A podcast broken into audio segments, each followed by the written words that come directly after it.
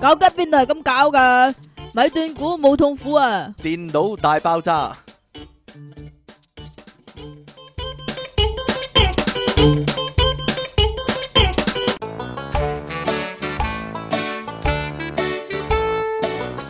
你唔夠惡啊你！應該要點噶？歡迎翻嚟《電腦大爆炸》，繼續有出體傾同埋苦悶人類嘅救世主即其尼昂神啊！好啦，我哋呢開始新一集嘅《電腦大爆炸》啦，終於上次呢講中伏啊，真係相逢恨晚啊！點解呢嗰單嘢呢 咁咁遲出現呢？係啦，真係中遲晒咗一伏日啊！真係中晒伏啊！真係 唔好講少。如果有人約你出嚟開房或者玩 free pay 嘅話，咁你會點呢？我會一句粗口彈醒你佢咯會。一個粗口彈醒佢會中伏啊！就係、啊哎呀〜啊唔係喎，但係佢咧，阿動漫迷咧都醒噶咯喎。佢咧之前有幾個女仔約佢咧，但係佢話咧，佢留意到啊，嗰啲女仔咧喺網上面咧招打手啊，就係、懷疑係打佢咧，所以佢就冇應約啊。但係後點解尾要懷疑係打佢咧？唔可以懷疑係同佢玩 S.M. 嘅咩？唔知道啊。佢話跟住人哋問佢你係咪想玩 free pay？佢話係啊，跟住佢話但係你得八十蚊點玩啊？ 你想個女仔俾錢租房啊咁樣啊？佢話唔係，因為家貧 啊，因為佢得八十蚊。係真係得八蚊。嗯，不過冇所謂啦，我覺得佢有八十蚊，但係玩咗七 pay 啦，直頭唔係 free pay 咯，啊係咯啊 七 pay 啊七個人玩佢，同佢一齊玩係啦，真係爽啊！真係唔好講即笑，係值回票價啦，係咪？值晒係咪啊啦，值晒值晒票價真係。啊不過成單嘢咧，嗰七個人咧都係係 有啲人話嗰個人係低能仔，但係我覺得七個人都係 上上到法庭嗰時咧，佢哋果然咧，嗰啲律師同埋嗰啲法官咧，果然係會將佢哋嘅绰號啊、嗰啲外號啊講出嚟啊。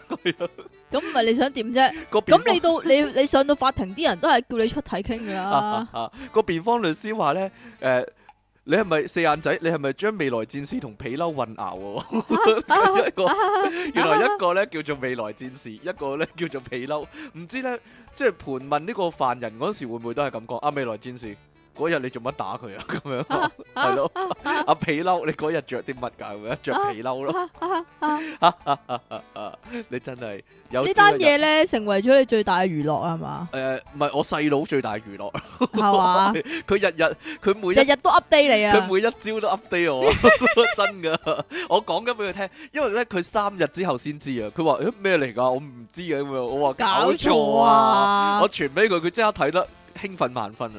係嘛？係啊，唔知咧，因為每個講真啦，每個人咧嘅朋友圈之中咧，硬係有一兩個呢種嘅， 真㗎係咩？？你有啊？ 但四眼嘅咯，好誒誒近嗰你啲講噶好咋？毒嘅你咯，有啊？ 有啊，阿 Michael 啲 friend 嚟嘅。你咁噶？哎呀，如果佢有聽就知我講佢啦，不過唔係講你啊，算啦， 係咯，你真係衰啊！自己對號入座，歡迎對號入座，係咯，係嘛？ 係啦，你有冇啲 friend 係咁噶？有冇冇咧嘢啦？，打機嗰班咯， 其中一個咯，你咁 噶？冇冇嘢啦， 似十足啦，你另外一個 friend 都似啦，冇知係我哋啲 friend 嚟嘅咩？誒唔係啊，冇所謂咯，即係相識滿天下，即其地昂神。唔係喎，嗰日咧行到旺角地鐵站咧，突然間咧又俾一個聽眾咧點點到上啊，可以話啊係 點點啱上啊，啊係係咁啊 跟住佢佢一路笑，因為又係一路望住我哋一路笑咧，然之後咧行開嗰時好細聲咁講啊，出嘢傾啊咁樣。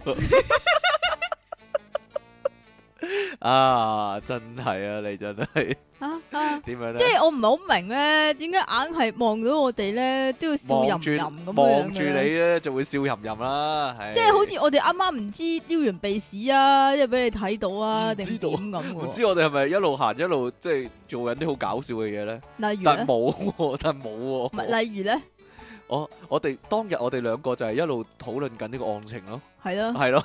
跟住嗰個人一路行一行過就擰過嚟啦，喺我哋側邊咧，喺後面爬頭上嚟咧然就之後擰過嚟， 係咁啊係咁樣。跟住唔係，其實我我喺度諗，咦，咁我咪咁佢嗨我，咁我咪嗨佢咯。但係我望一望佢，誒、我哋喺邊度見過面咧？咁樣，跟住我我喺度諗起我隔離係咪有人咧？我隔離咪你咯，但係聽眾啦，好明顯係， 係啊，一睇就知啦，聽有一睇聽眾就樣，知係係嘛有聽眾樣，因為佢聽聽緊嘢，所唔以就係係我哋啲聽聽眾眾通常靚仔啲嘅，哦靚仔靚女啲啊嘛，係咯，哦講真啊， 講真噶，係咯，如果聽緊呢個節目嗰啲咧，係啦，冇錯，你真係靚仔啲嘅，真係，係咩？起碼有品味，我哋叫做起碼叫有品味啊呢啲即。係有品就自然高人一等咁嗰啲啊係啦冇？ 錯啦，要得聽即期喎，係咯。 咁啊點啊？好啦，咁我哋咧可以講下新聞啦。你雖唔係然要你唔係要有個壓環？佢做咩事又調翻轉啊？雖然我哋咧一路都講緊新聞啦，不過冇所謂啦喂，。你俾個筆我啊！我俾個筆你啊，冇啦， 唔使啦，我知道啊，一路褪咪得好咯，啦係咯，好啦係啊，成日都要，成日都可以喺度排嗰啲次序啊，你真係。咁係要噶嘛？好啦，呢個係講乜嘢嘅咧？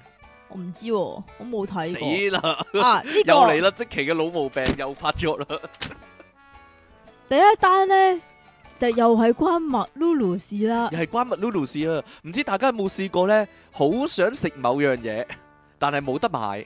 即係咁，你可能嗰一日好想喺朝頭早嗰阵时做麥樂雞瑜伽，系咪啊？做物落雞瑜伽，咁所以咧你就晨早流流六點幾七點咧就撲到去麥當勞嗰度嗱，買過講晒成名全，講晒買全個名啊！你麥麥雞咯喎。咁但係其實早餐時分係冇麥麥雞真㗎，係急講而來，失望而回啊！可以話係。除咗香港係咁之外，原來澳洲都係咁㗎。 係啦，究竟點解咧？可能好多人心中嘅疑竇嚟嘅呢個係。好啦，咁呢個澳洲嘅男人咧，凌呢個晨你講定我講啊？咁咧有個澳洲悉尼嘅男人凌晨嗰陣時去麥凌當晨時勞分啊，買唔到麥樂雞做早餐、喎，於是乎咧一嬲之下發咧爛渣就喪買咗兩百個薯餅，吓冇一個麥樂雞啊！咁我要兩百個薯餅啦、咁樣吓，佢凌晨四點幾好神心啊，走過四去點啊五十分係咯，走過去買麥樂雞，但係人哋話冇，朝係早啦餐早餐時分係冇麥樂雞嘅，對唔住。係啦，咁警員咧接報到場竟嗰然陣報時警咧啊！佢哋。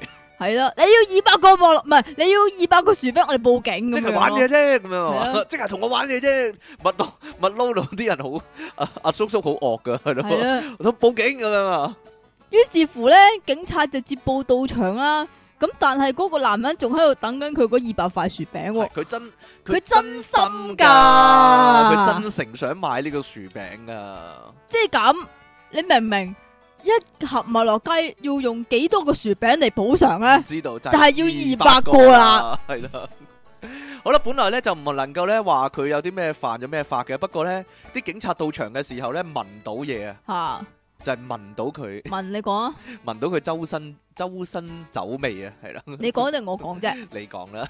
咁原來咧，佢接受呢個酒精呼氣測試嗰陣時咧，即係唔知點解買薯餅咧要吹波波咯。係因為佢揸車去買啊，老細。啊咁 啊，發現咗佢呢個酒精超標三倍啊，所以咧就當場拘捕咗佢啦。咁啊，又食唔到薯餅，亦都食唔到麥樂雞㗎。冇錯啦，因為咧佢醉酒駕駛啊，涉嫌係啦，因為佢揸車去買麥樂雞，咁但係我哋都要講翻，究竟點解早餐時段係冇麥樂雞賣嘅咧？冇錯啦，呢、個謎底呢、個謎咧，終於解開啦，咁原來咧煮麥樂雞同埋煮早餐嗰陣時咧，嗰、個油温啊油係嘅温唔度同㗎。係啦，所以咧佢哋咧只係得一套廚具咧，朝頭早咧就只能夠咧整早餐，嚇、晏晝咧就只能夠整麥樂雞啦。所以咧朝頭早咧就得薯餅，晏晝咧你就買唔到薯餅。哎呀，其實咧好多時咧真係錯配噶，我晏晝就就真係好想食薯餅嘅有陣時係啊啦、哎呀，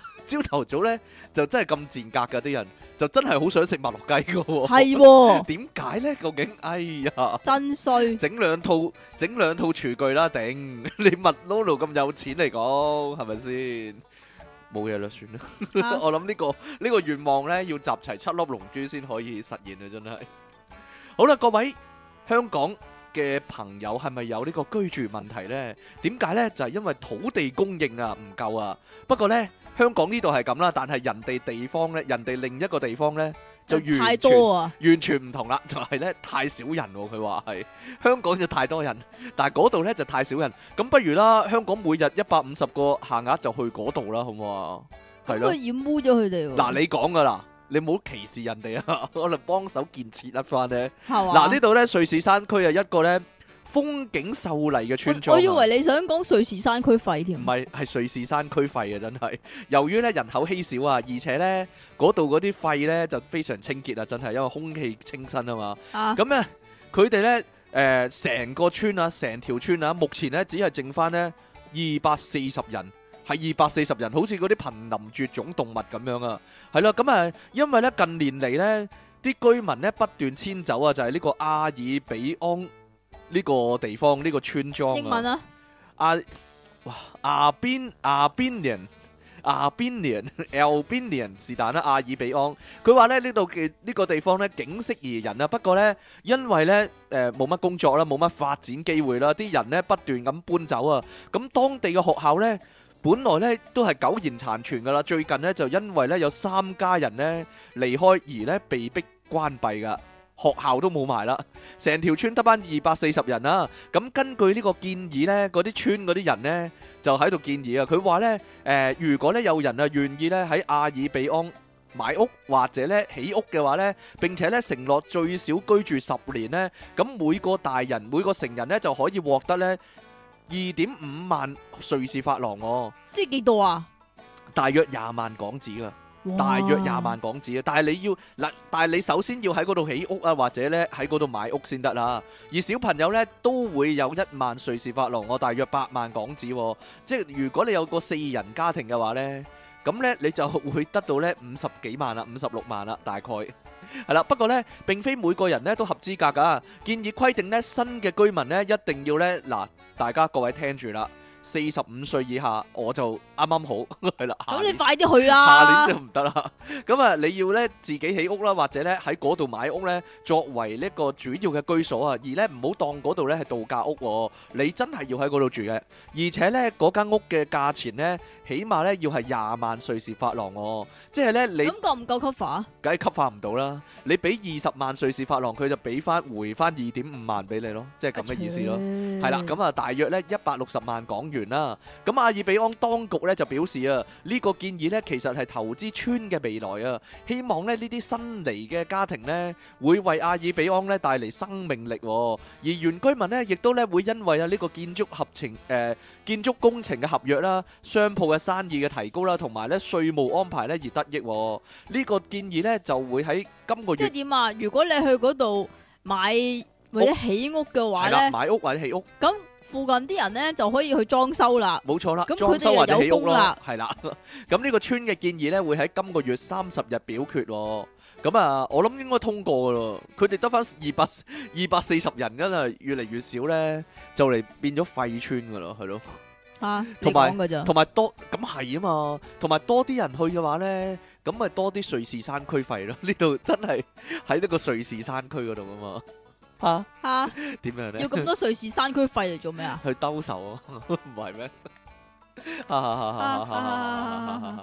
咦？呢啲咪瑞士山區費咁樣啊嘛。好好啦，，下一單新聞係點樣 啊？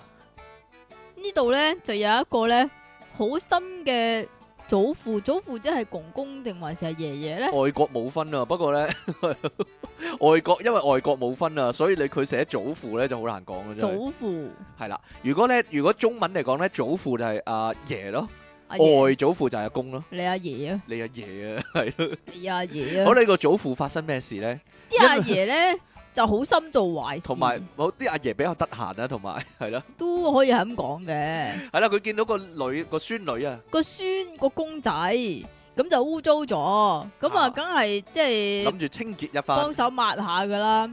咁但係咧，佢攞咗啲咩出嚟抹咧？呢個就係關鍵啦，佢見到啲污跡咧黑蚊蚊咁咧，應該好難清潔嘅。係啦。咁於是乎咧就就好搵水係唔得噶冇，錯啦，咁就睇翻咧真 Sir 啊， 嗰啲教路嗰啲嗰啲家居小常識嗰啲咧，係啦啊，嗯，應該咧用呢種嘢就得啦，就係白電油啦係咪，真係重節水啊？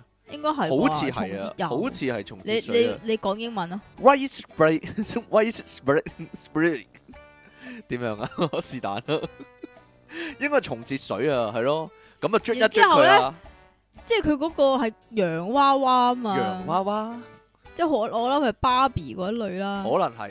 然之後我咧睇過幅相啊，但係唔係芭比嚟嘅，嗰類係咯啊，係咯，然之後咧揾個白電油一抹之下咧，呢啲可以話係一抹卸妝啊一！抹寫咗係咯。啲眼耳口鼻全部都抹得晒。哎呀， 真係有人就好着重化妝，但係咧阿張智霖就好着重卸妝啊，係咯，咁佢又抹電油卸妝，唔佢該。一抹就冇晒啦，真係，哦係連啊嗰啲納米粒子都冇埋啦，係咯，啊係咯啊哎呀啊呢個係鬼故嚟嘅係啊，好恐怖啊，因為咧啲人見到咧，啲屋企人見到好驚啊，哇， 一落咗妝咁得人喎，驚嘅，係咁樣啊。啦，咩都冇晒嘅咧 好，似好似咧網上面識嗰啲女咁樣啊，一落咗妝，哇唔係嘛， 我唔同，完全唔同完全樣兩個人嚟，嘅。咁於是乎咧，咁佢就啊，死啦點算係啦，咧？點算咧？阿阿爺好擔咁心話啊，諗住補救啦，於是乎咧就喺雜誌嗰度咧剪咗一對眼出嚟，係咪動畫嗰啲啊？ 動畫動畫女仔女主角嗰啲眼啊，係咯，唔知 啊，黐翻落去啊，黐翻落去。咁但係咧黐一黐之後咧就哇，真個係效果仲驚人啊，真係不得了啊！好似原鬼本故。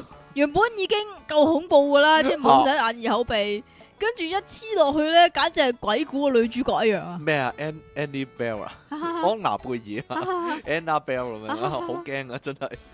好啦，咁啊，成成屋人咧都好驚啊！佢話咧，哇，睇起嚟咧，好似有個真人咧，真人 被困咗喺個娃娃裏面咁樣喎， 即係佢剪咗啲 model 嗰啲眼出眼睛嚟落去啊，啦好，得人驚啊！咁另一個人咧就喺度自嘲，佢話咧，同我咧去完夜街之後咧，第二日起身嗰陣時咧，好相似喎， 啊即係得對眼係 得對眼仲係完好無缺啊，可以話係。其他 咧好啦，咁啊，其他抹甩咗乜啊唔啦，係通常對眼係最最恐怖係啊係咯，重在佢，即係啲眼睫毛又甩啲晒眼啊線，啲，眼線嗰啲化咗啊嘛。 係啊，好啦，咁如果你俾人打劫銀行咁點算咧？有冇俾人打劫啊有冇人試過咧？銀行即係喺銀行裡面嘅時候俾人打劫咁樣 呢你俾人打有劫可能有啲銀行細路都幾向往嘅嗬，點解即係咧？成日睇戲啊嘛。即係總之個賊入嚟咧，咁你哋全部都要個塊面啊，係咯，on the floor 啊咁樣， 即係即係趴晒趴晒低咁樣噶嘛。 On the floor， On the floor 啊係啦， 好啦，咁啊，嗱呢個嘢咧發生喺日本嘅，日本高資源高知市，唔知有冇人去過呢？一個男人啊去打劫金庫啊，但係呢，可以話係應翻我哋上次個題目啊，中伏啊呢啲叫做。吓哈哈哈！佢係成功打劫㗎，呢、個叫五十五歲嘅無業遊無業嘅近藤日出久啊！哇，咩啊？日名日本名真㗎，近藤日出久。日出狗 啊！系啊，好好有氣勢嘅名啊！點樣啊？喺呢度喎， 係啊，日出你你狗啊，懷疑我讀錯啊？中文我點會讀錯咧？請唔問係啊，哦我我喺度諗緊係日出嘅一隻狗啊啦，只烏日出烏咗狗好啊耐，咁解啊？ 係啊，可能佢咧係日出咗好耐之後出世啦，所以阿媽就咁樣改佢名啦。總之係日咁啦。出狗好啦，事發係當地時間咧星期五下晝嘅一點五十分左右啦。阿近藤日出久咧喺銀行嗰度咧就拎出咧一個類似刀嘅物體，嗱大家留意啊，係類類似似刀㗎咋嘅物體，唔唔係刀嚟噶，係類似刀嘅物體，唔知係乜啦。 咁就指向咧呢個咧潘多信用金庫啊嘅神田支店裏面咧。神田嘅分店裏面呢，一個五十多歲嘅女性客人啊，並且呢，嗱，但係佢係挟持個女性客人、喎，並且呢對職員講、喎：拎晒啲錢出嚟，如果唔係呢，我就吉死佢，類似係咁啦。咁職員呢，於是呢就即刻拎出一沓呢厚度啊，相當於呢一千萬日元現金嘅鈔票俾佢啦。係啦咁 厚，口搭搭係啦，咁啊，因為全部都係一萬一萬日元啊嘛，咁即係一千張啦。咁咧呢個呢個歹徒咧，呢個近藤日出久咧，拎咗成沓錢咧，就即係好開心咁走啦。不過咧，其實呢沓鈔票咧，只有底面兩張一萬日元咧係真嘅啫，啊，裡面嗰啲咧冇。白紙嚟 裏啊面嗰啲咧，全部都係其他咧，類似嗰個 size 嘅紙張喎。啊哦呢哈，啊一沓即係佢係早有準備嘅喎，冇錯啦，點解呢？原來係咁噶，呢一沓鈔票呢，係嗰個金庫呢，專為遇劫嘅時候呢而擺喺度嘅道具嚟噶。結果呢，真係裝到 佢喎， 啊結果係真佢係蠢啫嘛， 用到，佢唔即刻揭下佢啊係係咯。咧，通常啲人揭一揭噶嘛，唔咪就係啦咯，車貨嘛。但係佢真係拎咗即刻袋埋就走啦。真係唔咁事件中呢，店裏面七個職員啦，同埋啲客人呢，全部都冇受傷喎。咁啲職員繼續織冷衫呢，啲客人就繼續嚇其他人啦。咁我係咪啊，要笑㗎？啊，咁呢個職哦你員呢，呢個 get 躲幾耐啊？ 是但啦。呢呢個職員呢，俾錢嘅時候呢，同時呢，就撳呢個緊急掣報警啊，而且呢，就追出去呢，因為嗰條友呢，拎咗錢之後呢，即刻坐呢個小型電單車走啊。咁呢個職員呢，好好好好機警喎、即刻呢好似芒亨咁啊，向住呢架小型電單車呢，掟投擲色掟彈咗。色彈， 投擲色彈，而且咧真噶成功命中啊！咁啊追蹤咗啦嘛，咁啊啊大劑啦。 結果咧，警方咧喺同日下晝兩點半左右咧，個色彈未甩色嘅時候咧，就喺咧距離咁耐嘅係咯 mon 好快甩色㗎喎。擴大咗個時間，並且咧喺距離現場咧一點五公里咧一間飲食店嘅停車場啊，發現呢個染咗色彈嘅小型電單車喎。啊調查下發現咧，呢架小型電單車咧，其實係近藤日出久咧向佢啲 friend 借嚟噶。咁啊，警方喺同日夜晚七點幾咧，就用呢個搶劫罪名咧，將呢個近藤咧，誒、日出將呢狗個近澤啦，係啊，近澤近日出久先啱啊。近窄定近行近啊？澤啊，係啊， 一一路誤會咗佢啊，阿近藤生啊，我我對唔住，我誤會咗你係近近窄澤先生啊。啊！將佢逮捕啦，咁佢對呢個犯案咧，亦都直認不諱喎。係啊，係 我做噶。哎呀但係咁啊，佢，但我俾佢揾咗笨啊！我得兩張係真嘅咋，依家點計先？跳數點計先？係啦，係咯，爭我爭我九千，唔係爭我九千九百八算啦， 九十計唔到九啊！萬，唉，啲數學爭真佢係九千幾萬啦，係九而家千幾啊？又計唔九千九百九十到，諗爆你個乳頭啦，仲諗係咯。好啦，咁啊，下一單啦，唔該。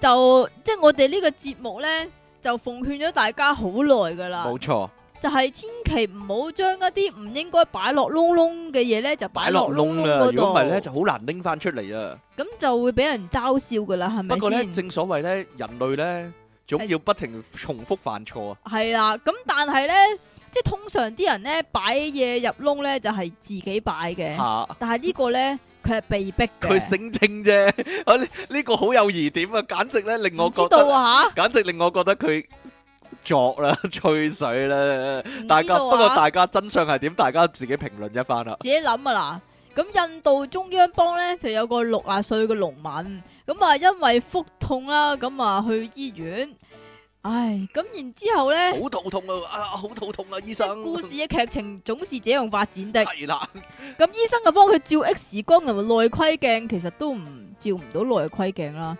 咁啊，發當當現聲咯，個內蓋鏡伸入去，當當噔叮叮叮咁樣。 咦？金屬金屬聲咁樣，À, 啊會反彈嘅，會反彈狼人啊你啊，烏花鏈啊啊你做咩啊嘢你？咁啊竟然發現佢肚入邊有一個廿一公分大嘅鋼杯喎，鋼杯喎，我好中意用嗰啲。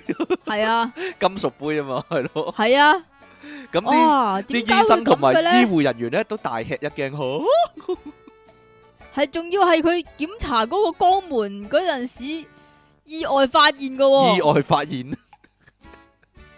好啦，咁醫生就問佢啦，咦，點解有個鋼杯喺你個 pat pat 後面嘅咧？唔係講埋先。咁佢嗰啲佢咁佢嗰啲家屬咧就睇到佢嗰個都係大吃一個驚，然 X 之後光咧嗰。度喺個肚度有杯啊！，然之后咧喺長達一個半鐘嘅手術之後咧，終於都攞翻出嚟啊！咁事後咧就問佢啊，點解會有個杯喺度嘅咧？咁原來啊，佢之前咧亦都係肚痛噶，咁啊因為貪小便宜咧，咁啊喺個村嗰度咧揾求其揾咗個醫生啦，一個叫容醫嘅醫生啦 容易係啊容醫。妙手容易可以話係系啦，咁阿容姨咧就為咗醫佢個肚痛咧，於是乎咧就從後移到去醫啦。從咁所以凸起趌起咁樣。係啦，醫向左趌起喺後邊醫就得噶啦。咁於是乎咧就將一個唔知乜嘢嘢，佢嗰阵时唔知係乜嘢話，咁啊從肛門塞入，你呃得邊個？唔知道 啊，你佢呃真係得咁邊講個噶。？咁於是乎咁咧，大個嘢塞入去都唔知。咁佢以為係醫緊啊嘛。 係啊係啊係啊！即係係啊你明唔明啊？你細細個嗰陣時都有塞光啦，信你一成啦，你你好人好姐點塞到咁大個嘢咯？我點知一定喎係大佬啊？一定好好，調教 過啦，你真啊，我點知一定一一喎？定好好俾人開發過啦，屌！ 揾揾我咁於是乎咧，佢就話 喺呢個手術之後，佢學到一個教訓啊，就係以後都唔會再去揾嗰個庸醫啦。係啊係啊係啊係啊係啊！完系啊系啊， 落咗落咗幾支 K Y 添啊， 吓吓，啊肯定揾笨啊呢個人呃人啊， 算數。咁冇但講唔痛嘅咩？ 我諗佢直頭得到快感， 痛唔痛呢個問題？即係我我都唔係好明點解會入到 咯。點解入到？肯定佢肯定佢唔玩呢樣嘢玩好耐啦，頂 你睇你睇咁多單你就知你啦。你都諗得太多啦。好啦，呢度咧。誒嗰邊有啲咁衰嘅、咁變態嘅嘢啦，但係呢度咧，呢度咧竟然咧，阿即奇尼昂神咧，竟然揾一單咧好好温馨嘅嘢，可以係話嘛係奇怪，真係離奇啦！即係 真係，咁，我要同首先要同廣大嘅男聽眾講一句先，嚇各位就係動漫迷係啦講一句，這些機會咧就不是屬於你好難的。講嘅，哎呀！呢頭咧就有個動香港呢一頭咧就有個動漫迷咧，就俾人打就，周圍問人係咯，搏唔啊係啦搏嘢啊 嗰啲咯，開唔開房啊咁樣啦。咁呢佢都個係想要談戀愛嘅啫。咁係啦，冇錯啦，談戀愛應該點談咧？呢度咧有個正面嘅示範啊，可以話系啦，亦都係正確同埋呢個诶成功嘅示範。系啦，咁诶，不過咧要由一年前開始啊，一年前咧廿六歲嘅豪利啊，Holly 利 Holly Atlee Atla Holly 啊，咁樣啊，個英文名咁樣啦 Holy 唔係，Holly Holy 唔係應該配一個英文字嘅咩？ Holy 係咪真係啊 Holy 噶 Holly 咯，唔係咩？Holly 啊？Holy Holly 啊，咁咧喺呢個交友手機程式咧，呢個應該叫 Tinder。咁啊，你識咗一個咧廿八歲嘅男仔啊，叫做格拉索啊玩得天南唔係應該都係，John Gasso 係啦，John Gasso。咁啊，但係豪利嗰陣時咧，廿即係一年前啦，仍然咧非常享受呢個單身生活啦。冇耐咧就刪除咗呢個 Tinder 程式啦。但係咧格拉索咧鍥而不捨喎，因為佢覺得哇呢、個女仔即係同自己太夾啦，咁咧係嘛？所以咧就上 Instagram 啦，就因為佢哋都用真名啦，係咪啊？係咪因為用真名咧？定我諗還是係嗰個網名一模一樣。係咯，用 à. 翻一樣。嘅網名啦，咁就揾到佢嘅女神啦，而且咧就向呢個女仔咧發呢個信息啊，佢話咧。佢好搞笑噶喎嚇呢個。我要將佢話我嘅根揼俾你睇啊，咁樣我。 嗱，各位如果咁啊收到呢個即信係咁息係會點如果諗咧？如果出嘢傾無啦啦同你講話，我俾我個跟揼你睇係啦，啊，冇咁錯啦。究竟大家會點諗咧？佢話我要俾我嘅根揼你睇啊，咁樣喎。咁啊，阿豪利咧就諗多咗啊。佢諗咧啊，條友係咪想 send 啲變態鹹濕相嚟咧？咁樣啦。跟揼梗係跟跟揼啦， 揼係咯，又跟又揼，係咪分係啦開。分開兩樣嘢咧？係咪係帶啦咗揼嘅根咧？咁樣啦，唔知啦。啊。啊咁啊，點知咧？格拉索咧好純情啊！佢真係咧傳咗兩張咧充滿愛嘅高達模型照片啊！好好明顯啦、打磨啊、上色啊、無縫啊嗰啲做 齊啦，系啦，死毒男啊！好啦，你講嘅咋？啊高達迷啊，豪利咧，原來豪利小姐咧本身都係高達迷啊！一睇到呢兩張相，即時觸電啊！點啊？哇！哇， 驚為天人吓、你都係專家，類似係咁樣啦。即刻有高潮啊？可能係都唔定。咁冇耐咧，可能佢即刻諗好多嘢啦。係嘛哇呢條友好多高達噶喎！哇！一陣佢幫我砌咪正咁樣啦， 係啦，類似我又唔識打磨，我又唔識上色，我呢啲素組嘅啫嘛，啊類似係咁啦。啊又或者好似即期咁啦，點哇！啊如？果我左手同右腳嗰個砌埋咗， 都有人救，都有人救翻喎，類似係咁樣。把劍斷咗又有人黐翻喎，係咪 冇咁啊？錯啦。咁即刻咧，可以話咧，即刻通晒過晒電啊！冇耐咧，格拉索咧就同阿豪利咧墮入愛河啦。咁啊嗯嗱。自從咧舊年咧三月兩個人咧喺呢個 Tinder 相識咧，咁佢哋咧就已經係用呢個動漫咧打開話題噶啦。但係嗰陣時咧，因為豪利冇冇心拍拖啦，咁就所以就刪除咗呢個 Tinder 賬戶啊。好毒啊！阿格拉索咧，佢誒、呃本來都係諗住，哎呀，係咪冇行咧？但係佢永不放棄嘅，有呢個永不放棄嘅精神啊！喺 Instagram 咧，俾呢個高達相 佢睇啊！點知咧就係、因為咁咧，兩個人咧就真係真係撻着咗喎。係啦，咁啊，佢話喎呢張呢個高達係咪好正呢？我砌呢個高達模型呢，需要呢六個半鐘啊，我花咗幾個禮拜六呢先至完成噶。咁啊，因為豪利呢人生第一部迷上嘅卡通片呢嘅動畫呢，就係、我講卡通呢啲動漫迷就鬧我噶啦，係咯。 Enemy 係啦，係 Enemy 動漫先係動畫先啱啊，咁樣啦，就係、咧新高達戰記跟登 W 啊，新機動戰哦記跟登 W 啊，係啦、啊，咁啊，即咁啊其中意重炮手高達 啦，唔係喎，死神啊，佢中意 win，佢 中意 win 啊。嚇 所以咧，佢即刻咧就對格拉索咧產生好感啊！並且咧繼續咧傾呢個動漫話題啦，每日不斷向對方發短信、喎。過咗一個月之後咧，佢咧喺 Twitter 度話咧，誒、喺好開心喎、喺條街度咧遇到格拉索啊！並且咧稱呼對方咧叫做高達男啊！跟住咧仲喺自己嘅 Twitter 度咁講、喎，我可能真係會嫁俾佢咯。咁啊啊啊因為對方中意高達而嫁俾佢，我諗咧香港嘅男仔咧發夢咩？算吧啦，這些機會不是屬於我啦，咁樣啦，可能係。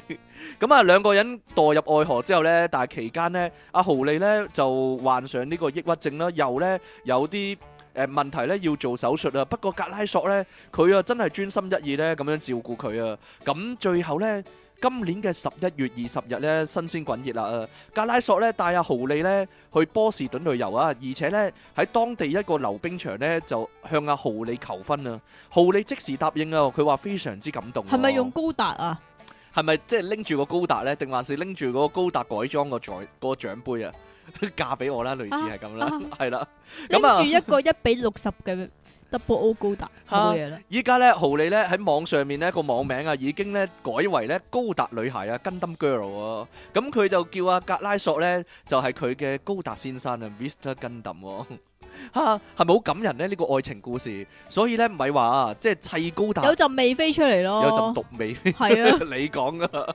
你講噶唔，係有啲人話咧，誒你中意埋啲咁嘅嘢砌高打，你成世溝唔到女啦！嗱，呢個真係正面教材啊！人哋就係用高達嚟溝女啊，砌高達先至溝到女啊，所以咧大家咧可以繼續放心咁讀， 繼續放心咁讀落去啦，係啦，你講噶 咋繼續讀啦，係啦，你哋係啦，講多個啦，起碼你講多個啦， 係咁啦，啊，冇所謂啦，夠鐘噶啦，好啦，講多一個啦，又係贈你哋啲。 嗱，你講噶啦， 乜嘢咧？唔係，大家有冇啲社交障礙咧？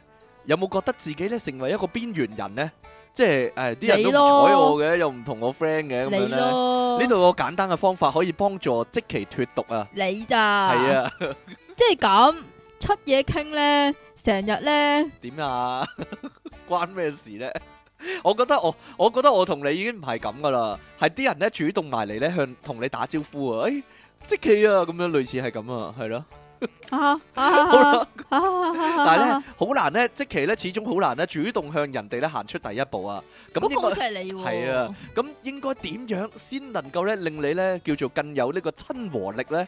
咁咧又有一啲無聊研究啦，呢、個北海道大學文學研究科學教授何元純一郎，同埋呢個山形大學學術研究院大大濱上大之準啊，，係啊， 大大咩啊？啊大參咯，是但啦大參啊！係啊，大大參有碌大參參佢，上之准教授啊，認為世界上咧有好多國家咧有一個動作就代表同意噶，就係岌頭啦。就岌頭啊，點下咁如頭果 啊，你揈頭嘅話咧，就係拒絕咁解。咁因此咧，頭部嘅動作咧，應該係對於呢個表達情感態度咧有一定嘅意思噶。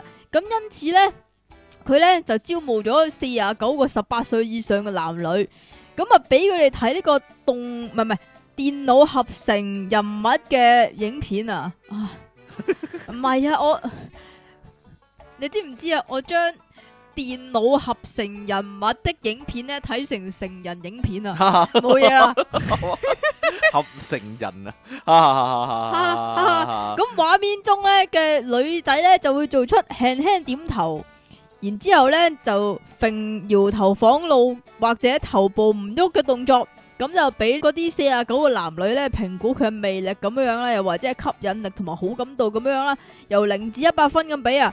咁結果咧，啲人咧睇到點頭嗰個人咧個評分咧係能夠提升三成嘅親和力同埋四成嘅可接近容易度嘅、喎。而男女性嘅結果咧就冇乜顯著嘅差異嘅啫。即係話如果你見到個人咧係咁岌頭，係咁岌頭，係咁岌頭嘅話咧，佢就好有吸引力佢就啦。即刻好有吸引力係啦啊！佢即刻覺得佢好好人啊！係啦，系咯，所以咧，大家 但系唔係喎，各位要要聽住喎，係要輕輕點頭喎。係啦，你唔好一見到任何人咧，大力咁岌頭啊 咁樣咧，人哋人哋當你傻嘅喎，係咯，唔係你同人哋講聽緊嗰啲 heavy metal 啫係嘛，咪啊？ 聽緊啲 walk 歌咁樣啊，黐線嘅你就？heavy metal 輕輕點頭啊，就已經 OK 要啦。輕輕力，你你示範嗯，咁樣得唔得？唔得得唔得？唔得 咁樣我嗱，我點啊唔得，一點唔頭，係你你睇 我，你冇喎，我點咗係啊啦係，啊，所以你冇咯，你唔掂咯，你真係係啊係啊，好啦，呢、個研究呢，首次傳達啊，原來呢啲人呢，係僅僅只係透過觀察一個頭部嘅動作啊，就可能呢已經改變呢對呢個人嘅第一印象嘅概念啊。而個而呢個研究團隊呢，未來呢，亦都將會招募唔同文化背景嘅研究對象啊，等佢哋呢為呢但個、係我想講一樣嘢咧，就係日本人咧成日都岌頭嘅冇錯啦，所喎，以你日知唔知啊？日我本人嘅親和力嘅比較高啲咯啊，我阿婆咧，佢咧去過日本咧，然之後咧，即係我哋問佢啊嘛，即係你對於日本嘅印象係點啊？啲人成日都閪閪聲嘅咯，係你講 㗎啦， 你成日都我對係住係咁我啊對你嘅印象都係啦，你成日係係聲啦，係啊係係啊係啊，佢話咧，誒、等嗰啲人咧，等嗰啲研究對象咧，為嗰啲啊真實人面表情變化比分喎、因為啱先咧就係、電腦合成人啊嘛， 係電腦合成人嘅影片啊嘛，係啦，咁唔係遲啲成咧。人影片啊嚇。係啦，遲啲咧就會俾啲咧真人嘅面部表情嘅變化，咁唔係俾佢咁，如哋果比下有分，啲邊啲成人影片咧，個女仔咧會成日都岌頭 噶。你邊套都會咁 戳，俾人戳講噶咋？俾人戳親啊你講㗎咋俾人戳親啊我冇哎呀講任佢啊哎呀咁樣啦。好啦， 咁我哋咧今日嘅新聞咧去到呢度，我哋嘅 side A 咧去到呢度啊。但係我哋嘅題目係咩咧？唔知我透露一番先啦，因為咧我可能咧想做呢個新聞大串燒啊，可因為能死人即期咧係啦又關我事啦係。啦，成日喺度拖拖拖拖拖拖拖拖拖，係啦。幾時有咧？不過咧，我哋下次嘅題目咧可以係呢個通頂啊，係啦通頂通頂啊唔。係通靈，各位咧通宵嘅時候咧會做啲乜咧？又又或者你係咪被逼通宵但係要咁，工作嗰但啲係咧？咁，首先要誒講一個通頂嘅 definition 先係，咩咧？就係嗰晚冇瞓過，第二冇朝瞓過係唔準瞓翻㗎。第二朝都要瞓翻，第唔啊二朝可以準瞓噶翻。，唔準噶，要直落噶，即係起碼超過36三十六小時冇瞓過係，咪啊？按按係三啦十六小時咁樣係啊，啦，你真係好啦。咁啊，大大家通頂有啲咩嘢做咧，或者被逼通頂咧？咁我哋咧下一集啦，或者 講完新聞大串燒就講啦，定係我唔知你 啊，我我唔知你就真啊，係啦。我唔知你啊。好啦，幾日之後再見咯喎，拜拜。繼續係第二百四十三集嘅電腦大爆炸，繼續有出體傾同埋即其離岸神。冇，錯啦嘛， 冇啊，冇錯啦。點解我成日覺得一百嘅咧？冇理由一百，即係覺得一百就好多咯一。百都幾多噶啦，但係二百啦，而家二百就嚟邁向三百啦，我哋係係啦咁咁係咪又要做多次？你做多次咩啊？自己話我咧，點知啊？ 都好嘅，係咯，我諗係時候噶啦，都 係咯，大家聽厭，大家聽厭我哋啦，應該已經。啊啊離棄我哋啦。啊！咁啊，即期咧，亦都咧開始咧玩呢個新嘅 mon 亨啦，係啦， 點樣 啊？咁點啊？呢幾晚你玩成點咧？呢幾晚冇玩啦，兩啱啱晚先咯開，咪兩晚咯，一晚兩晚去咯，都差唔多打晒啦，打晒啦。咪連線嗰啲咧，咪連線打咯。係啊，哦，好唔好玩啊？怪怪地啊嘛，但係你呢話啲操作又怪怪地啦，嚇，然之後咧，啊咁嗯可佢能我唔玩啊。咁佢算啦一個 quest 又得廿分鐘喎，嚇，咪因為試玩版啊嘛，可能係啦。咁你一個地圖又唔止一隻怪噶嘛，咁你打完嗰只咧就打唔到，即係你就完唔到嗰嗰個任務噶咯。係，啊，哦，可能我唔玩咯，你玩啦，你試下， 我唔玩啦，啊算啦。啊你試下。好啦，咁今日我哋嘅題你目話究竟係唔咩咧話？？你話唔可話以。玩嘅。本來咧就係、呢個通頂嘅，因為本來即期咧示範咗啊，日日都示範呢個通頂絕技係啦。係啊係啊係啊。但係依家係咧，我哋咧就新聞大串燒啦。不過我有個咧想講喎，有乜樣嘢啊嘢，啊乜嘢啊？我哋香港咧有個人咧，有個朋友咧，你個朋友啊？唔係我哋香港人嘅朋友 啦。點啊？贏咗咧呢個咧國際法外大賽啊，係咯，佢哋 真係香港飛過去贏咗呢個世界法外大賽，你有冇睇翻啊？咁點啊？我 send 咗新聞俾你，你有冇睇翻？睇咗啦， 嗰個人真係有先天優勢噶，佢真係一個呆樣噶。不過呢，我真係想講啊噶，我真係想講，睇到佢樣我就諗起積淇喎，有啲似積淇嘅，真係吓。我覺得積嗯你繼淇續啊！係啊，我覺都得有隻嘢，係都有隻嘢，我覺得積淇係會贏佢噶。嗰、個人未贏到積淇就走去台灣參加世界大賽，我覺得咁勝之係不武係嘛？勝之不武啊，未算係真正第一咯。係 係嘛？啊，不過算啦，我覺得呢個啱嘅呢個天外有天，人外有人，正所謂係你啦。繼續啊！永遠永遠嘅隱世高手咧，就喺我嘅身邊，就係積淇離岸神啦。係嘛講到講到發呆，你唔問過佢先，你真係係咯，算啦。不過咧都好好通常都係得你先睇到嘅啫。得我睇到， 因為唔知啊。不過都恭喜晒啦，係啦，阿阿傑仔啊，應該叫做係啦。做咩嗌得咁親力啊？科技科技大學嘅學生啊，傑仔啊，佢話咧法外嘅重點咧，法外嘅秘訣啊，就係就係咧上堂嗰陣時發呆啊唔 嘛。係就係望住望住同一個點喎、呢、個即期真係哇！我諗咧， 即期真係話，唉，呢啲小兒科啦咁樣咯， 啊啊貧地去學人教人咁樣，係啦。啊啊啊！即期個外樣真係唔係人咁笨啊！真係 好啦，開始我哋嘅新聞大串燒啦！真噶，我真係我覺得佢真係好犀利啊！係咯， 好唔係你都好犀利啊！係啊，依家俾人攞咗，依家俾人攞咗個彩啦！真係，唉，慘啦慘啦！繼續啊！我就諗緊嗰個人有冇聽爆炸啊？因為如唔係咁多人知道有呢個世界法外大賽噶嘛， 係我哋就連續句，我哋就連續講咗好好幾年啊嘛，係係咯嘛？係咧，好啦，呢度咧係咪都係一個大賽咧？不過咧牽涉好多人就真嘅呢個唔係大賽，我我諗可以舉辦一個大賽嘅都 呢個係一個經世嘅，發明啊，可以係咁講啦可以咁講啊，係啊，係啦，嗱就即係咁，內地咧就除咗有人患之外咧，霧霾都非常之嚴重冇喎。錯啦，外地誒內地啦，空氣污染嚴重啦，嚇咁咧有人咧發明咗一個妙法啊，可以話係。呢個咧點講好咧？真係點講喺呢個專利局度咧揾到一個咧登記啊，喺呢個嚇中國專利局嗰度唔係啊？呢個叫咩啊？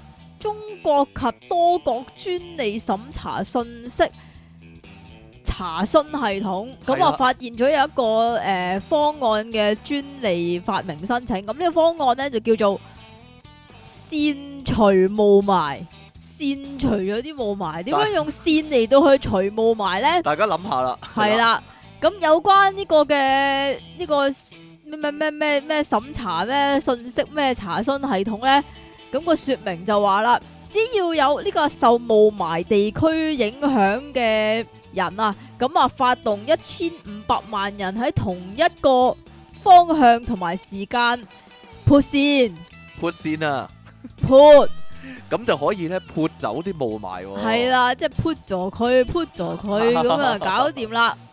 咁啊，因為因因為點解咧？就係、因為如果你一千五百萬人喺同一個時間同埋同一個方向咁潑嘅話咧，就會產生大量嘅風力，咁啊將霧霾潑走噶，係咪啊？好天才啊！我好覺犀得，利啊！我覺覺得啲風可能可以潑到去美國添喎。係啦 咯，，潑走。如果潑埋啲風射過美國啦。 如果北韓有呢個導彈咧，亦都可以潑走個導彈，可以話。如果係啊一千五百萬人喎。一齊潑嗰個線幾犀利但啊！我覺得有，我覺得咧，誒、呢、個要佈置一下噶，因為即係例如一千五百萬個人點樣排位咧？係啦即。係即如果唔係係，有啲喺前面噶嘛，咁你後边嗰啲就一整嘢係潑咗吹去，咗佢係咯。嗯係啦，咁佢咪跌咗落海咯。佢唔係跌落海，佢可能遮住咗啲風啊嘛。即係啲人要即係係佢哋佢哋要诶、嗯一係路卡啦一卡層啦一層咁係啦樣卡啦上卡啦去啊，你明唔明啊？冇錯啦。咁樣咧真係犀利啊！我諗係得嘅，直頭十三一定億人，得十三啦億人一齊潑啦，咩一千五百萬太睇小我哋啊！真係係嘛？ 係啦，應該犀利啊！咁啊，唔啲知嗰啲即係所謂低端人口咁樣就咁一 put 齊咗佢 put 啊咁樣唔係 put 咗佢就係啲低端人口以後有嘢做啊，就係潑線啊，係負責。嘛？好啦，有網民咧就話申請人嘅創作力量同幻想咧，簡直係嚇人一跳喎，好似大躍進回魂咁樣喎，講埋啲咁咩嘅嘢。第五個現代化嗰啲啊？呢個超級現代化啦，直頭。吓好啦，咁啊，嗱呢度咧有個男人咧有啲似即期嘅，我覺點得解啊？同媽媽鬥氣啊，係啦，即係咧唔心情唔好，同媽媽鬥氣，咁點算咧？呢個男仔咧，因為咧未婚男子，未婚男子應該台灣人嚟嘅。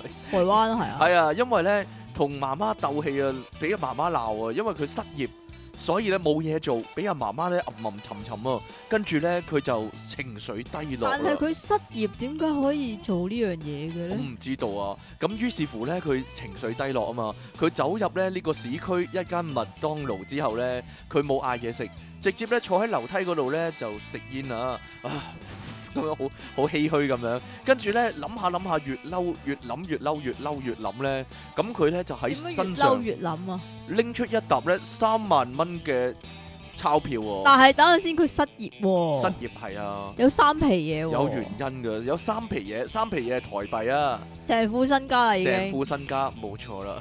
咁啊，拎咗三萬蚊，全部一千蚊嚟啊，咁就擺喺地嗰度，跟住咧就攞支煙仔咧，一路咧就佢燒當自己孖哥 啊，燒嗰啲錢啊。使唔使要有背景音樂㗎？啲店員咧掂完佢之後咧，見到啊就阻止佢啦。咁但係咧，佢不停咁燒啊，佢仍然好好即係阻止唔到佢，佢不停咁燒，好燒錢嘅慾望好大啊。咁樣咧，誒嗰啲店員咧就喺隔離掂度完咧，佢之後咧，你係啦留我呢句啊，咁就揾腳踩熄啲火啦，同埋咧揾水淋熄佢，跟住就報警啦。警方嚟到之後咧，呢、個男子咧姓段嘅男人咧已經自己走咗啦，只係留低咧滿地啊燒毀咗嘅真鈔、喎，其中仲有十九張咧係一千蚊紙咧，仲仍然可以辨認嘅。事後咧有用唔用得嘅咧？冇用嘢唔用啦，得唔用得噶啦。事後咧有民眾咧將呢個影像咧貼上網啊。影像係啊，將呢個影片啦，咁轄區嘅警方咧就根據影片咧就突赫然發現吓，嗰、個男人咧竟然咧就係咧日前啦喺大街上咧無故燒嘢嘅人啊，即是話咧咁得意，佢已經燒過一次噶啦，佢唔係燒錢喎，嗰次就嚇佢燒第二啲嘢喎，呢、個可以話係縱火狂啊，佢有鋪燒嘢癮係啦，冇嘅，錯有鋪燒嘢人，咁啊亦都可以話怒火中燒啦。咁盤查之後咧就曾經留低身份資料嘅喎，即係俾人查過身份證嘅。咁今日上晝咧，啲警察咧就拉咗佢啦，就話佢咧誒有呢個公共危險啦，同埋損毀國幣罪啊，損毀呢個原來咧燒錢咧係犯法，係犯，法㗎。咁啊就送咗去警局啦，係啦，咁咁啊，孖哥犯唔犯法啊？佢燒美金喎，哈哈哈哈 happy 咁樣啊嘛。 啊，好啦，咁啊，嗱，點解會咁樣呢？佢呢就自稱啊，因為失業啦，又俾阿媽呢鬧啦，跟住引發緊張啦、焦慮情緒啊。應該呢，呢個醫師呢，尤文治身心科診所院長尤文治咁講啊，尤文治又文字係係啊，佢話咧應該咧同呢個人啊嘅個性啦，同埋成長背景有關噶。藉由燒錢咧達到呢個泄憤啊、報復嘅目的喎，建議屋企人咧應該盡量鼓勵啦，嚟代替責罵啊。即其嘅屋企人都聽下啦，係啦。並且咧尋求心理醫師評估之後咧，轉介社會局社區復健咧，透過上晝打工賺錢，下晝群體治療嘅方式咧，將佢逐漸導入正軌啊，咁樣喎。係啦，點樣啊？冇 嘢，哈哈哈！好啦，咁啊呢個男人呢就向警方供稱，佢話最近失業啦，因為阿媽一直吟沉佢呢，冇拎錢翻屋企啊，心情唔好呢。琴日呢就去提款機呢拎咗三萬蚊，應該全部錢啦。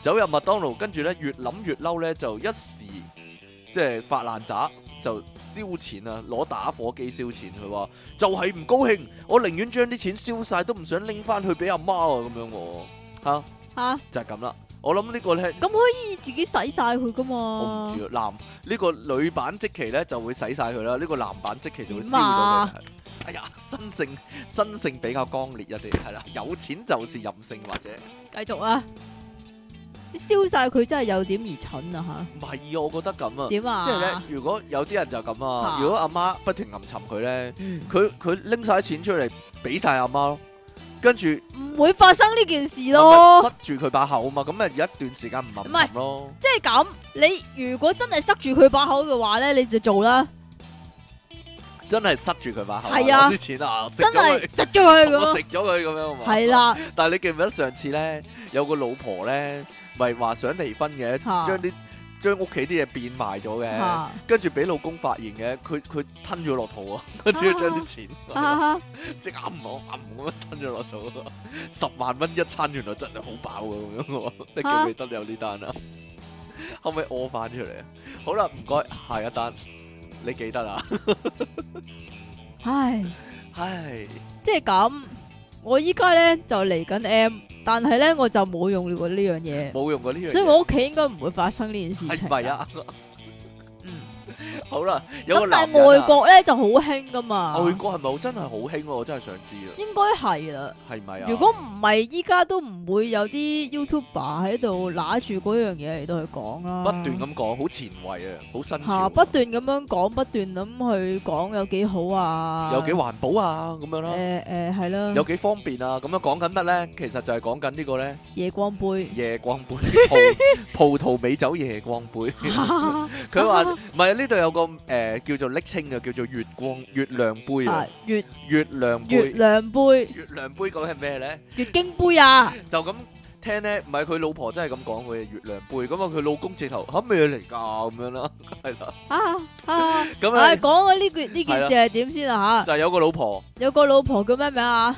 跟住老婆咧就叫做咧 Cindy Hobbs 啊，何布斯啊嘛，係咯，霍霍啊，霍布斯啊，係點啊，解係霍嘅？誒唔係台灣個個發音問題啦，你用國語講個何字啦，係啊，呵，係啦，霍 霍咁樣是但啦，好啦唔識咁啊，咁啊呢個何布斯啊，就有就有兩個僆仔㗎。係咁然之後咧，就唔知點解佢發現有啲佢嘢唔個見咗，佢嗰個月光杯啊，唔見咗，唔見咗啊唔！見咗，究竟點咧？然之後咧，但係咧又喺米袋嗰度發現翻啊！佢煮飯嘅時候就發現咧，咦點解我 嗰嗰個嘢會喺個米缸嗰度嘅咧？但係仲要隔日先發現啊！嚇，咁佢就好奇怪啦。跟住就問佢老公啊，老公啊，點解我個夜光杯會喺米袋嗰度嘅咧？跟住佢就個老公咧就話：哦，因為咧琴日佢煮話。飯，佢話呢個煮飯啊嘛，咁然之後上面寫寫住三粒米嘅，咁我咪攞嚟量做量杯係 咯，我唔係咁咁咪三攞嚟粒米啊量米嘛，咁咪三粒咯，就啊係嗰個杯個三粒咯。哦哦，，恍然大悟啊！跟住咧，佢老婆咧即刻喺呢個 WhatsApp 嗰度咧傳咗個誒嘔嘔嘅嘔嘅符號俾佢，emoji 俾佢啊！然之後話嗰個係月經杯嚟啊，白痴噶嘛。佢但係老呢公都唔知啊！個老公咧就話吓月經杯咩嚟㗎？食得㗎咁樣，啊咩究竟係講緊乜咧咁樣啦？係啦。咁佢老婆就話：你試下 Google 呢個字啦，老細咁樣啦。佢仲要咧，因為英文啊嘛，咁啊原來英文咧就咁樣嘅，英文嘅月經杯咧叫咩啊？點解要我讀因為英文咯 menstrual cup 咁樣啊吓。 ？menstrual cup，menstrual cup 咁是但啦。但係咧，佢老公咧就覺得唔係呢個 menstrual 咧就讀錯咗另外一樣嘢喎，就係、佢以為佢老婆串錯咗係 milestone milestone soup 喎，即即係係意大利雜菜意湯大利雜啊，菜湯咯，有係啲咯。豆嗰啲啊。咁佢老婆叫佢 Google 呢個字啊，咁佢老公一咁原來 Google 係之真下係，有呢個字唔係串錯㗎吓，係就啦係月經杯啦。就係一個杯仔， 就愛嚟裝月經嘅，係啦。 佢老公都即刻啊啊，即刻想嘔啊！真係啊啊！咁原來咧呢個老公點解會咁都唔知嘅咧？就係因為佢唔擅長廚藝唔啊。擅長處理，佢咧就同埋自己冇用嗰個月經杯好明顯，因為咁咁梗係唔知啦因為老婆冇介紹個月經杯俾老你公知俾我睇啊，我都唔知係乜嚟㗎，係咪點會我點㗎？會知咧？係咯係。咪㗎？呢樣嘢係唔係咁普遍咁嘅？你咁如果你去萬寧有冇買啊？呢樣嘢我唔知喎，應該冇喎，應該冇啩？如果上網買噶，咪就係咯，咪就係要上網買咯。即係即係如果好普遍咁啊，七仔啊、萬寧啊、屈臣啊都有啦，係啊。即係如果以前啲人唔知嘅話，會唔會攞揼你一兩米咧？ no no no no no，以前咧真係有人試過咧，嚇買咗衛生巾翻去咧，話咦點解紙巾咁厚嘅咁樣咯，真㗎。吓 吓古仔一個係啦，吓，好咁啦如果買棉條咧，買棉條塞鼻咯，唔係咩？係我啊鼻，塞係咯，鼻塞鼻塞塞啊個鼻，係啊，係啦，好啦，咁啊。阿霍布斯咁講喎，佢老公咧，因為唔識煮嘢喎，就佢會將啲多士整窿啦，煎蛋咧都搞整得唔好咁樣唔喎。係，但係呢單我哦唔應嘢個該最相信佢咁樣。最大嘅罪魁禍首係嗰兩條僆仔喎，因係啊為嗰兩條僆仔咧揾佢個月經杯嚟玩啊，有乜好玩咧？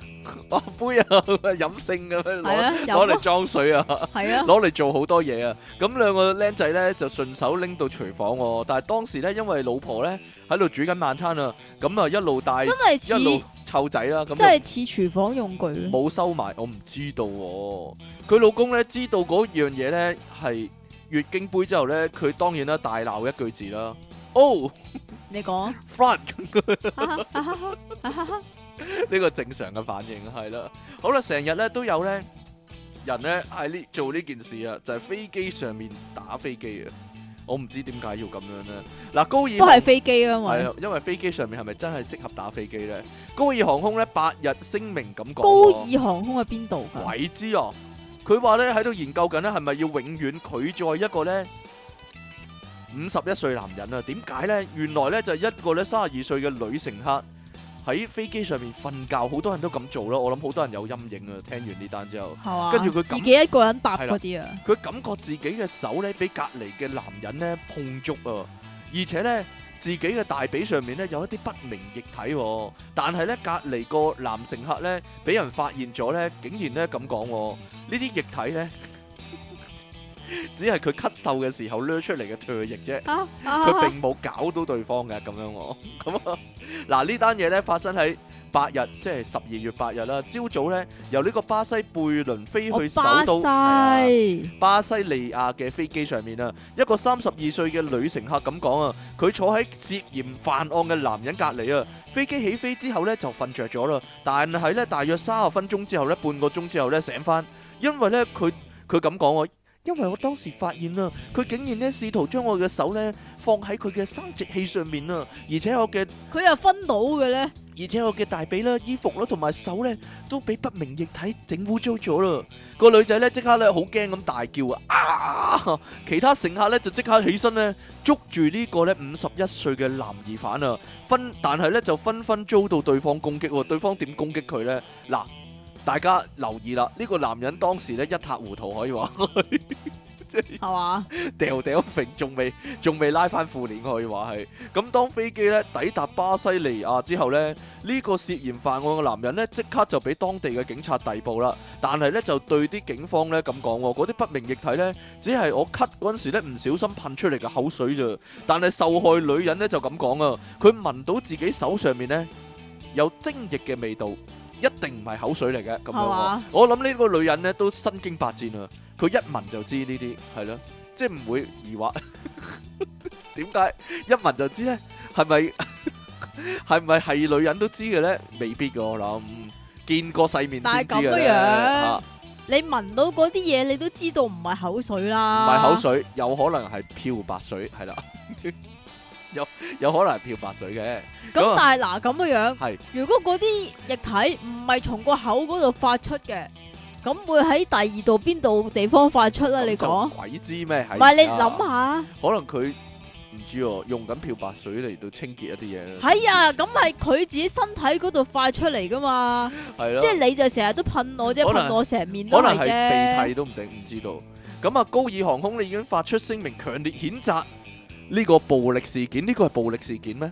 因為打飛機啊誒，嘛，都係佢打打有個打字就好暴力啦。未來呢，就會繼續商討呢係咪要永久拒載呢個呢涉嫌自威同埋對其他乘客射精嘅男人、喎。我諗佢唔係對其他乘客射精啊，係咪啊？咁佢唔小 佢唔小心滴到啫係嘛。點啊？我唔知道啊， 真係兜口兜面射咁啊大劑啦，老細冇嘢啦。咁但係你你喺啲公眾嘅地方做呢樣嘢已經係錯啦，冇錯，應該咧即淹係咗佢啦應私人啲，該。私人啲匿埋做應該係啦。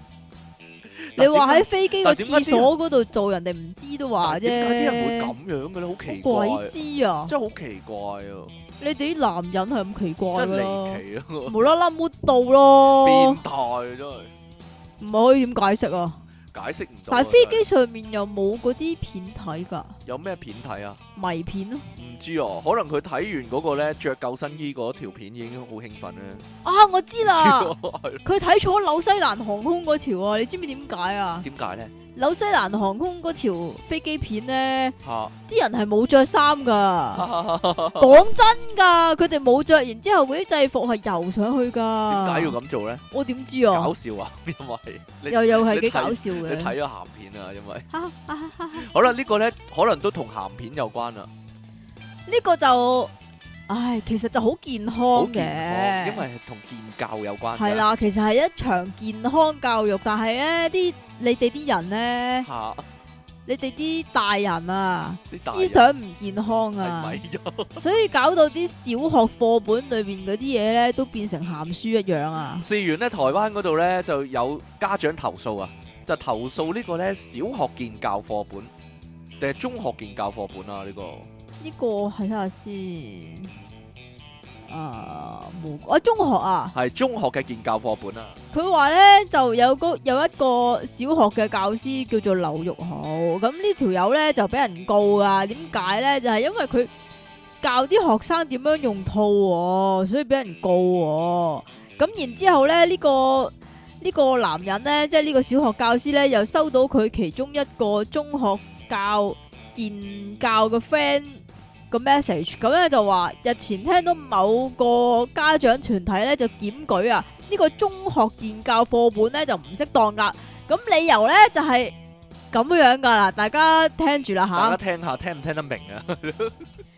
嗰本書左邊頁係一個女性嘅生殖器官圖，而右邊係男性生殖器官圖。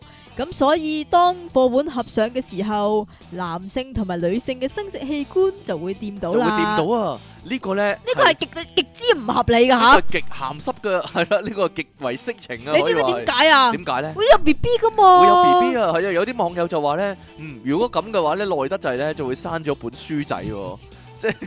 啊啊啊啊啊另一個網友就話咧，下次出版社咧應該咧喺呢兩頁中間咧加一頁啊，當做避孕套喎。嚇，啊咁就冇事啦，掂唔到啦啊，咁就係咪啊？加葉膠落去係咪啊？我唔知道喎，係咯，咁其實嗰本健教課本使唔使封套啊？嗰款研究課本可能要封翻個套啦，因為啲啲家長咧好純潔個心，好奇怪啊！你講得做家長咧，你都身經百戰啦咪。就係咯。即係有乜咁出奇咧？呢樣嘢同埋係咯， 即係始始終一個人人我知點解一定會知我我明白一定點會解，其做㗎啦實我明白啲家長咩感受嘅係，就係因為真係生件叉燒好過生個仔出嚟啊嘛。可能係咯，唔知道 生個生本書仔出嚟。係啊，即係呢個你明唔明啊？係帶套嘅重要性啊！嗯，好啦，呢度咧有個關於溝女嘅古仔啊，希望咧各位咧係啦，各位朋友，各位我哋嘅聽眾咧都會溝到女啦，係啦，就唔會好似呢個男仔咁啊，你講到我哋啲聽眾都冇女咁樣，我哋啲聽眾個個都溝到好多女啊，我覺得係咯係啦。好啦，廣西 係啦，好啊，係啦。啊啊廣西柳州市啊，一個男人咧追咗條女咧半年啦，係但係一啲進展都冇喎。咁呢個男咁人唔咧， like 就唔 like 㗎啦。呢個男仔唔係喎，又未必係唔 like 喎。呢個男仔咧，竟然咧做咗一件咧好特別嘅事啊！就係纏住佢個 ex 啊，點解呢？真係奇怪啦！ 根據柳州晚報嘅報導啊，三十歲嘅小張呢一直暗戀呢佢公司嘅一個女仔叫做吳小姐，但係吳小姐呢，因為已經有男友啊，所以小張呢只能夠呢默默暗戀，真係好浪漫啊！呢、個小張咁啊，今年七月啦，小張發現呢阿、吳小姐呢心情唔好啊，咁就打探到呢四出打探點打探嘅呢，其實。鬼知啊！唔知 揾私家偵探啊嗰啲啊，打探一番，咁啊知道啊佢分手啦。咁一瞬之間呢，又開心又係難過。點解呢？就係、開心就係呢，哎，我終於等到呢個機會啦。但係難過就係呢，見到個女仔呢，見到吳小姐，終日愁眉苦臉咁樣呢。佢話：哎呀，我個心都傷埋啦，同佢一齊。咁於是呢，阿小張呢，就開始呢。日日啊，真係把握機會喎，逗啊吳小姐開心啊，逗我開心吧咁樣啦。咩嚟㗎？我咪話張智霖首歌咯，我 send 好俾你聽核下，突啊！我 send 俾你。聽下啦。點解咁夾嘅首歌？ 張智霖係唱呢啲歌㗎，你想點咧？真係並且咧兩個人咧關係真係變好咗喎，因為佢成日逗佢開心，我點逗 鬥噶？鬥一鬥係咯，鬥鬥兩鬥咁樣，得閒過去鬥佢一鬥咁樣啦。鬥邊度噶？唔知道啊，男人就鬥袋啫，咁就向阿吳小姐咧告白啦。啊，我真係好中意你噶，但係慘遭拒絕喎。一次嘅失敗咧，並冇令到小張咧放棄噶你。知唔知點解啊？點解咧？因為失敗係成功嘅老母啊嘛，因為佢哋咧同一間公司啊嘛，人哋又冇走，同 人哋又冇走唔甩，係咪先？咁咁佢繼續咧對吳小姐進攻啦，但係過咗半年，一啲進展都冇啊！你知唔知啊？嚇點樣成咧？功咧就係失敗個仔，嚇咁跟住咧你知唔知道成功嘅老豆係邊個啊係？邊個咧？你諗下先啦， 唔知道啊！你講啦。你諗下先啦，哎呀，我唔諗啦，係啊，咁啊， 一啲進展都冇啊，因為咧吳小姐咧對佢咧嘅眼神咧都仲係咧冷冰冰啊，咁啊，因為吳小姐對佢冇乜興趣啦，喂，隻嘢好煩啊！係咯，正如即其所講啊，唔中意就唔中意噶啦，咁一直冇進展，咁點算呢？阿小張呢，就開始懷疑啊，阿吳小姐係咪仲掛住前男友呢？於是呢，就走去吳小姐嘅前男友，啊，佢又知嘅喎，係啊，阿老偉 屋企呢。老偉敲門啊，阿偉聲係啦，咁啊，對方咧將啊嘅叫對方咧將吳小姐咧讓俾佢喎，不過阿偉聲咧之前咧已經一早同吳小姐咧冇聯絡噶啦，咁就即刻感到莫名其妙，佢話喎你中意咪去追咯，我同佢都冇聯絡咯，佢都唔係我財產，我點讓俾你啊？啊，阿小張咧聽到偉聲咧咁樣講啊，突然悲從中來啊， 即刻喊。佢講出自己苦戀嘅經歷啊！哎呀，我真係好慘，啊好中意佢，但佢又唔中意我咁樣啦，都係咁樣，來來去去都係咁啦。咁啊，求阿偉生咧傳授佢幾招咧溝女秘笈啊！然之後阿偉生咪除褲啊，偉生係冇嘢啦， 溝女嘅嘢好容易嘅啫，你睇下我啦咁樣。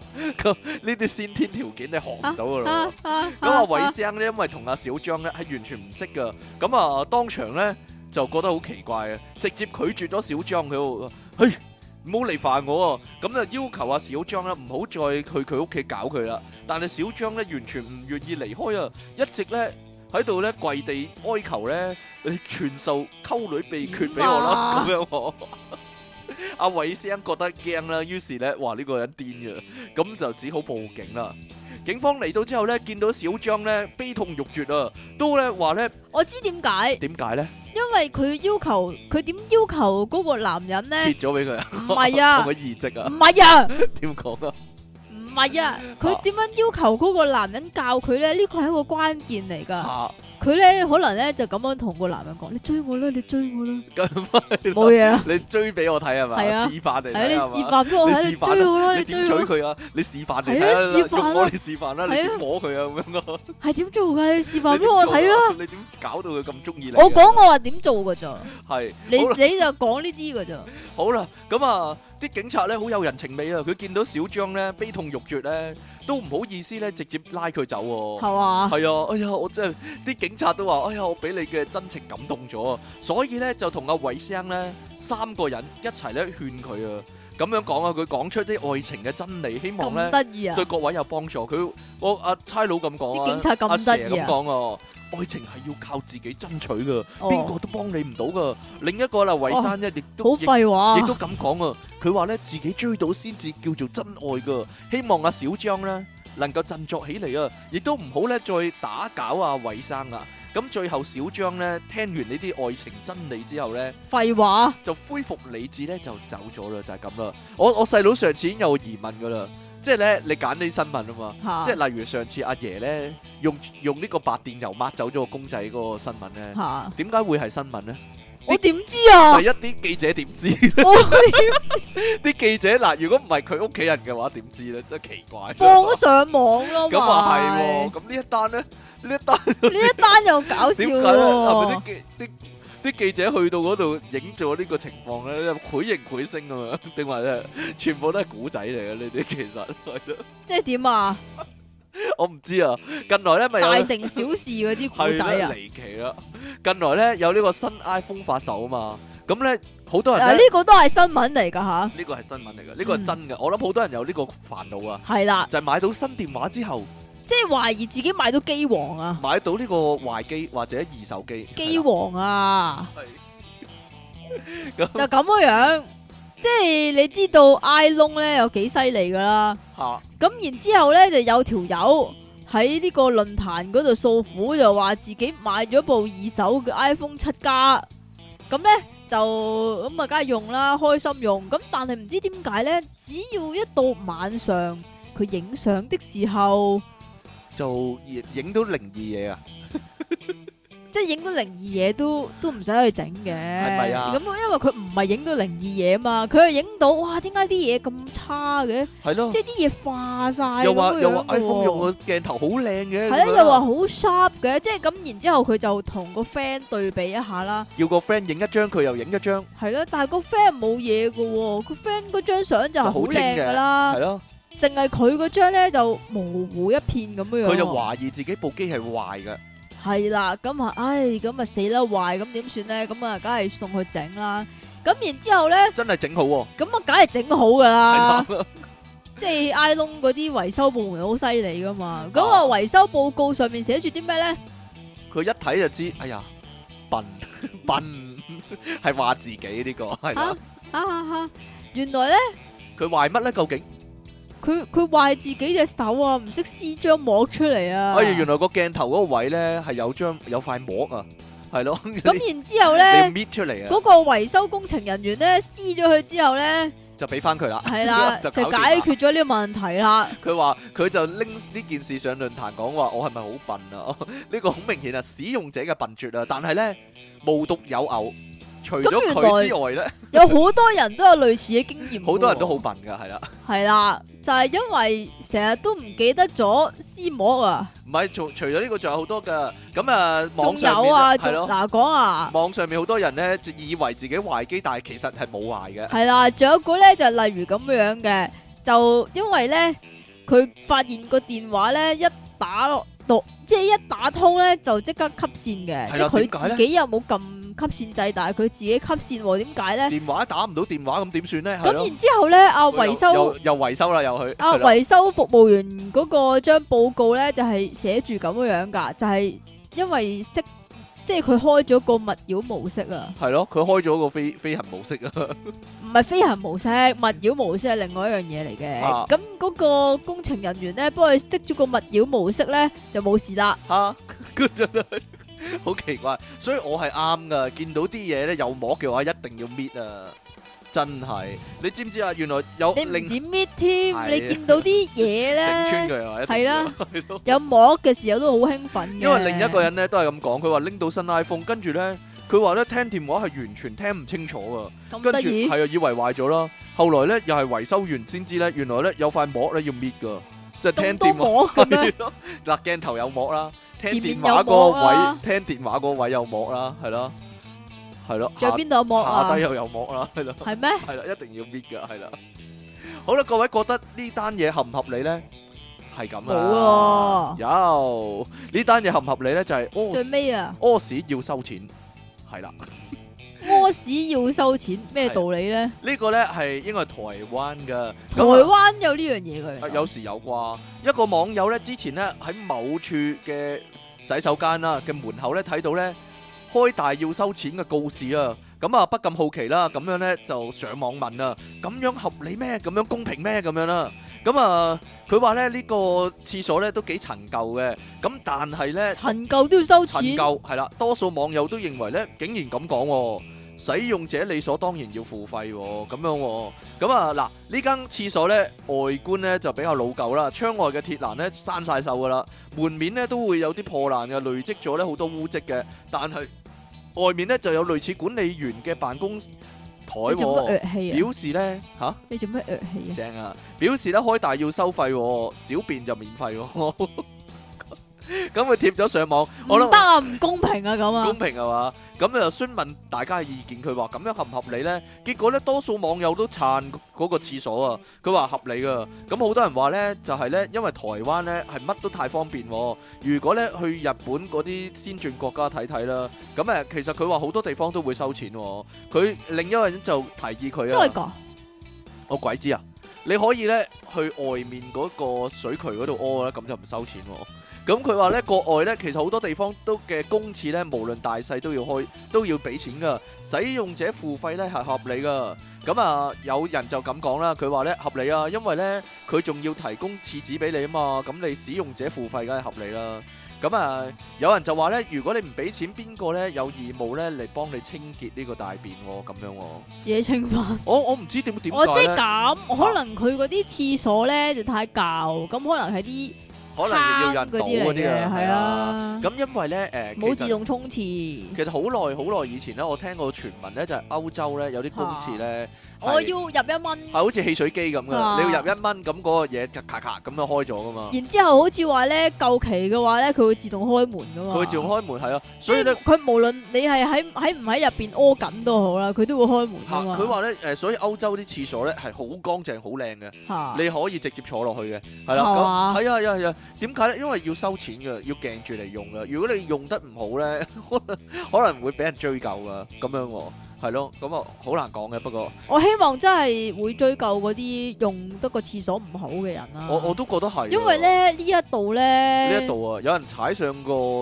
馬桶度屙咯即。係咁，嚇，即係我覺得咁。呢件事度度都有嘅，係唔係啊，呢度咧真係超賤格咯，就咁樣嘅。咁男廁你嗰度就唔知點解會踩上個廁所嚟用啦，即而係女廁就有男仔用啦，係啊，而女女廁廁 就有男人用啦。女廁就唔知點解會有男人用，即係點解我會發覺有男人用咧？嚇就咁嘅樣嘅，嗰、個廁板咧就濕咗，佢唔係前面嗰度濕啊，後邊嗰度濕啊嘛。咁但係女仔係唔會整到嗰度好難噶講嘛，嘅，有啲女仔可能水花四濺咧。除非咁樣樣，除非個女仔咧係企上去用噶啦企，上去用啊，唔知道啊，奇怪。即係又係嗰個廁板又會有呢啲咁嘅鞋印喺度係咪啊咯。唔係呢度有啲資料咁講，佢話其實咧士林夜市啊，我有冇人去過啊？阿即梗其係有啦梗係啦，去親實去啦。咁其實兩年前咧都曾經出現過呢一個五星級嘅付費廁所啊，用一次要廿蚊台幣，即係哇，哇五蚊港紙去一次喎。係啊，不過咧會送一樽誒水嘅飲嗰啲水嘅。佢話咧唔係單咪啊止係啊但係係咪真係飲嗰啲水㗎？係係係即係誒樽裝水咯咁。OK 喎，我覺得。我覺得 OK 啊係佢話啊，唔單止咧係呢個裝修講究啊，有冷氣啦，有高科技嘅屙尿設備啦，甚至咧點高科技啊？我點知啫？ 可以打機啊，定係可以聽 MPV 啊？甚至咧係用酵素進行清潔噶，又慳水咧，又唔會產生臭味啊。不另過呢外咧，仲有一啲咧誒非常好嘅設施啊，例如馬桶旁邊咧係有一個可以充電嘅緊急抽頭誒、呃緊急插頭喎、旁邊咧亦都有個攬有幾咧緊急啊？俾你擺呢個袋，即係你去一次開大，而呢可以叉一次電啦，跟住好緊急先會咁做啦。 佢話可惜唔知點解啦，幾年前呢就已經密密結束咗啦，點冇解咗啊？冇冇整啦，所以我未去過嗰個所謂誒、呃即係高級廁所啊，係啦，係啦，因為我近幾年冇去過台灣咯， 係咯。我都想去下，有嘅話我都想幫襯下，因為去到士林呢，你好急嘅話都好難揾廁所，嗰、個夜市嚟㗎嘛，係喎 係咯係咯，旁邊嗰啲鋪頭咯，可能要去。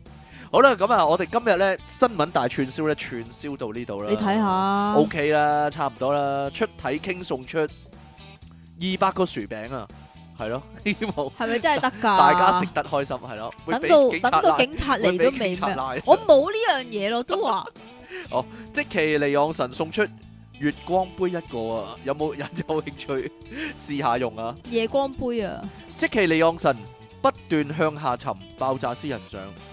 好啦，係咩嚟㗎？我唔知啊，不過呢，誒、呢度呢有封信呢，我想讀咗先，因為呢個呢係讀咗先同通頂有關嘅，但係呢，我好耐冇見呢個朋友啊，所以呢就想讀咗先啦。係嘛？咁其他信就留翻下期讀啦，下下集讀啦。出 high king 趙即奇啊，大家認唔認得佢啊？哦你哋好啊！ 真係好耐冇見啦，又係我啊，跟誒、呃跟叔啊，我我近排咧收翻好多咧舊係咪叫舊聽眾咧？因為佢哋仲聽緊，不過佢哋近來冇寫嚟啫嘅來信，我真係好感動啊！好似翻翻去一百集之前咁啊！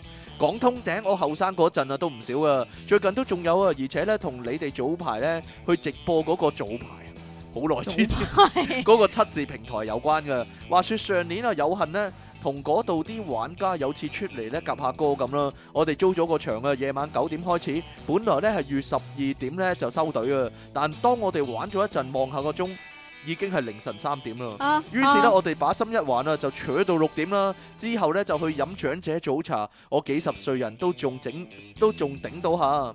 聽翻之前嗰啲集數啊，阿趙積奇聽講你人仔細細都揦住碌好長嘅嘢彈得下喎，咁啊，我呢個老人家咧喺廣大聽眾面前向你挑機啊！係嘛？攞翻你嗰支長嘅吉他定 bass 嚟啊！喺你哋節目何周年嗰陣呢，同你整翻首黎伯伯嘅《哪有一天不想你》啊！我有兩碌在手，有長有短，隨手拿來啦長。短火最近呢，我好同情出 high king 啊！近期啲集數成日俾人打，都唔係近期嘅事啦。都好耐噶咯喎，係咪啊？見出 high 勁啊，俾人打而忍唔住咧，要挑機嘅根叔上啊！多謝阿根叔啊，真係好耐冇見啦。咁啊，各位聽眾咧，如果咧係咯，以前有寫開信嚟嘅咧，近來寫翻信啦，蒲翻頭啦，係咯。係嘛？我諗好多人都掛住你哋。如果未寫過信嚟嘅咧，都歡迎你有信嘅話都寫嚟啦。我哋真係會讀噶，係係啊，真係會讀噶，係係咯。啊，唔好成日以為我哋啲信係作啦，邊作到咁多啊？咪就係咯。都作到咁多嘅，不過我冇作咯， 係咯，係咯。我我下期下不如期咁啊，嗱，例如你說我哋你好耐試冇下見心急人啦，下係嘛期下期我請佢嚟 寫封信，又係鬧下即期咁樣咯，係咯，鬧兩句你最中意啊？鬧兩句就走。不如咁啊，你咧揾一集咧係齋讀信係啦，有冇咧？但係嗰啲信全部都係作全噶，部 都係作啊！一集信咯咁，全部都係寫俾你嘅啲信，係咯點解，啊好少寫俾我咯，係嘛？係咯。咁啊，我我諗心急人咧咁耐以嚟咧，唯一一封寫俾出體傾嘅信咧，就係上次啊鼓勵出體傾咧唱多啲歌嗰封啊。冇咯，有 有有真哦冇嘅，啲咁嘅事咯，佢話出體傾你中意唱歌咪唱咯，我覺得幾好聽啊咁樣話。係嘛？係啊，我依家再讀一次咯，啊你哦 再讀 雖然一我次冇啦，信係咯。你讀啊，好啦，咁我哋今日咧嘅時間去到呢度又啊牛，底。幾日之後咧，我哋再講翻呢個通頂呢一集咁你啦又。哎呀！